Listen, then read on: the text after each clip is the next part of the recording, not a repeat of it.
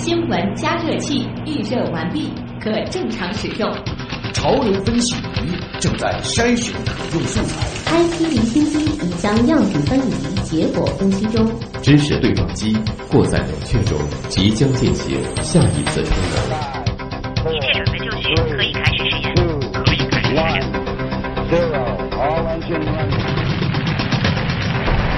新闻实验室。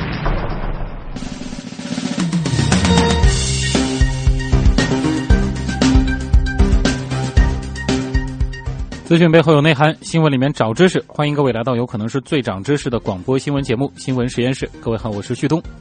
今天的新闻实验室马上就要开工了。首先呢，还是先来关心一下天象。这个周末呢，星空还是比较平静的。明天上午的十点三十一分会迎来新月，到了二十六号傍晚的十九点十八分，蜂巢星团合月。蜂巢星团届时是位于月球以北三点二度。那今天新闻实验室，我们主要会关注这样一个话题：最近啊，有关反式脂肪酸的传闻是再度在网上流传。很多人说反式脂肪酸它是餐桌上的定时炸弹，那真的是这样吗？它究竟是什么？为什么会在食品当中出现？吃下去对于人体到底会有怎样的影响？适量的吃一点到底有没有关系呢？稍后的知识对撞机，我们就邀请食品专家一起来认识一下反式脂肪酸。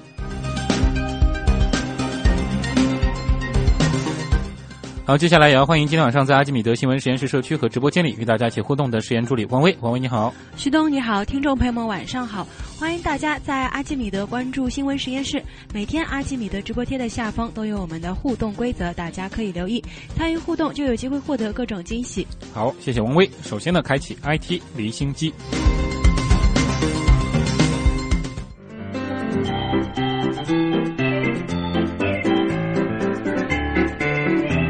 IT 离心机。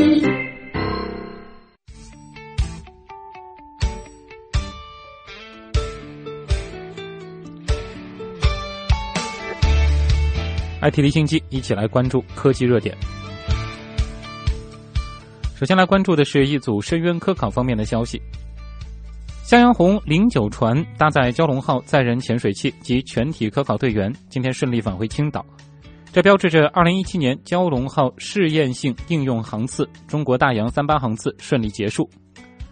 本航次三个航段历时138天，航行18302海里。蛟龙号累计下潜三十次，常规调查七十五个站位，足迹遍布西北印度洋、中国南海、西北太平洋。作业地形涵盖海山、热液、海沟等典型海底地形区域。共计二十三家单位，一百五十六人参航。国家海洋局副局长孙淑贤介绍，本航次获得大量珍贵样品与数据，并取得多个科学成果。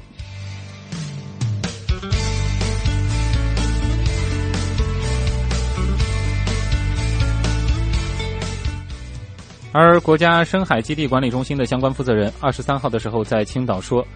蛟龙号载人潜水器计划于二零二零年的六月到二零二一年六月执行环球航次，在全球航次中，蛟龙号将在世界主要海区都执行下潜任务，沿途呢将会停靠“一带一路”的主要国家。根据介绍，蛟龙号将在未来一年多的时间里进行大修和技术升级改造，二零一九年呢将会迈入到业务化运行阶段。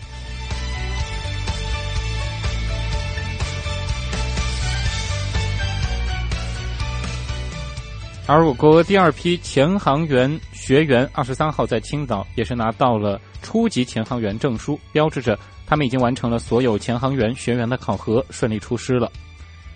国家深海基地管理中心副主任乌长斌介绍说，我国第二批潜航员学员共六人，他们均完成了一年以上的实际操作培训以及两次独立主驾驶作业，各项考核均合格，成为初级潜航员。我国首批潜航员学员呢，共两人，分别是唐嘉林和傅文涛，他们呢现在已经成为了中级潜航员。我国于二零一三年在全国公开选拔了第二批潜航员学员，共六人。从二零一四年开始，他们接受实际操作培训，并在二零一四年底至二零一五年初的蛟龙号西南印度洋试验性应用航次中，开始作为副驾驶随蛟龙号下潜作业。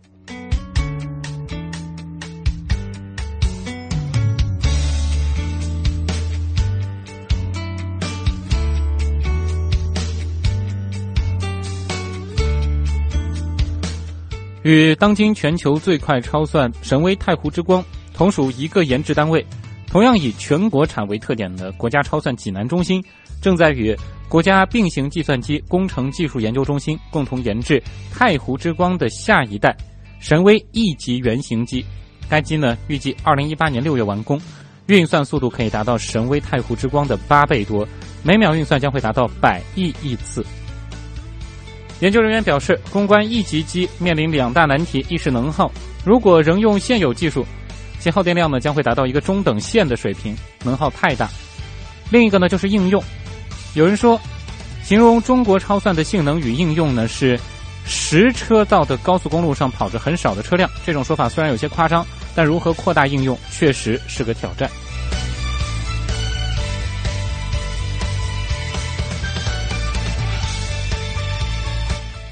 国家新闻出版广电总局发布公告，要求新浪微博、AC Phone、凤凰网等网站关停视听节目服务。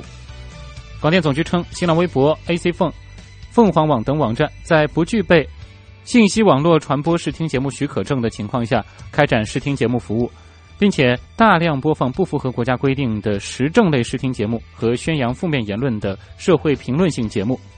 国家新闻出版广电总局于近日发函责成属地管理部门，按照《互联网视听节目服务管理规定》的有关规定，采取有效措施，关停上述网站上的视听节目服务，进行全面整改，为广大网民营造一个更加清朗的网络空间。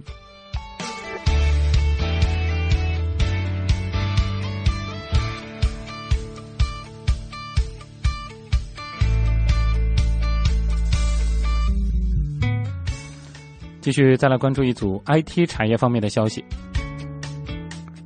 人工智能方面，在深圳腾讯云加未来峰会上，腾讯云为其智能语音解决方案是举办了一场介绍会。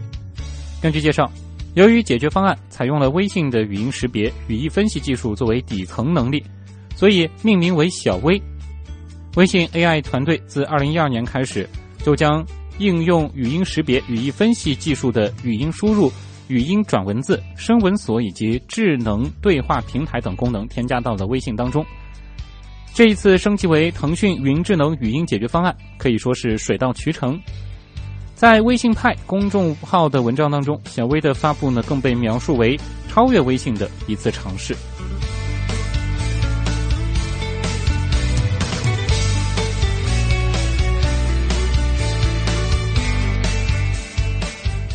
昨天，在第三届世界围棋公开赛三十二强赛当中，中国棋手王浩洋是击败了日本围棋程序 DeepSenGo。在乌镇的三番棋较量当中，柯洁呢是无时无刻不想逼出 AlphaGo 的 bug 以战而胜之，可惜呢未能如愿。如今的这个愿望被王浩洋在梦百合杯中实现了，当然是另外一个程序。不过 DeepSenGo 的发明人加藤英树赛后也透露。日本围棋国家队已确定邀请 DeepSenGo 加入到其国家队的日常训练中，成为日本棋手的训练对战平台。未来呢还会推出新的版本，希望能使 AI 水平再升两个段位。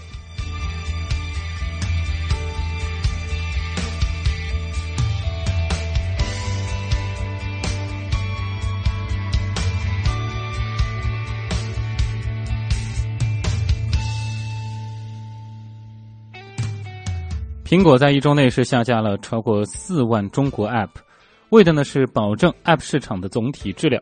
有数据显示，自六月十三号到六月十八号，国内下架 App 共四万三千四百八十二款，其中游戏占比为百分之三十五。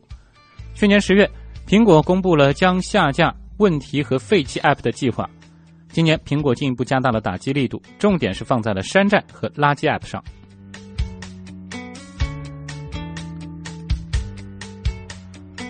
在昨天，摩拜宣布已在福冈市成立摩拜单车日本分公司，这是摩拜继新加坡和英国之后进入的第三个海外市场。今年的六月，摩拜获得了新一轮六亿美元的融资。创始人王晓峰表示，融资的主要用途之一是将加速国际化的进程。另外，摩拜单车将于近日完成对有你单车的收购。目前呢还没有透露具体金额，而收购完成之后，有你单车将主打低端市场，这也将成为共享单车第一桩收购案。去年十月，有你单车曾经获得摩拜五百万元的融资。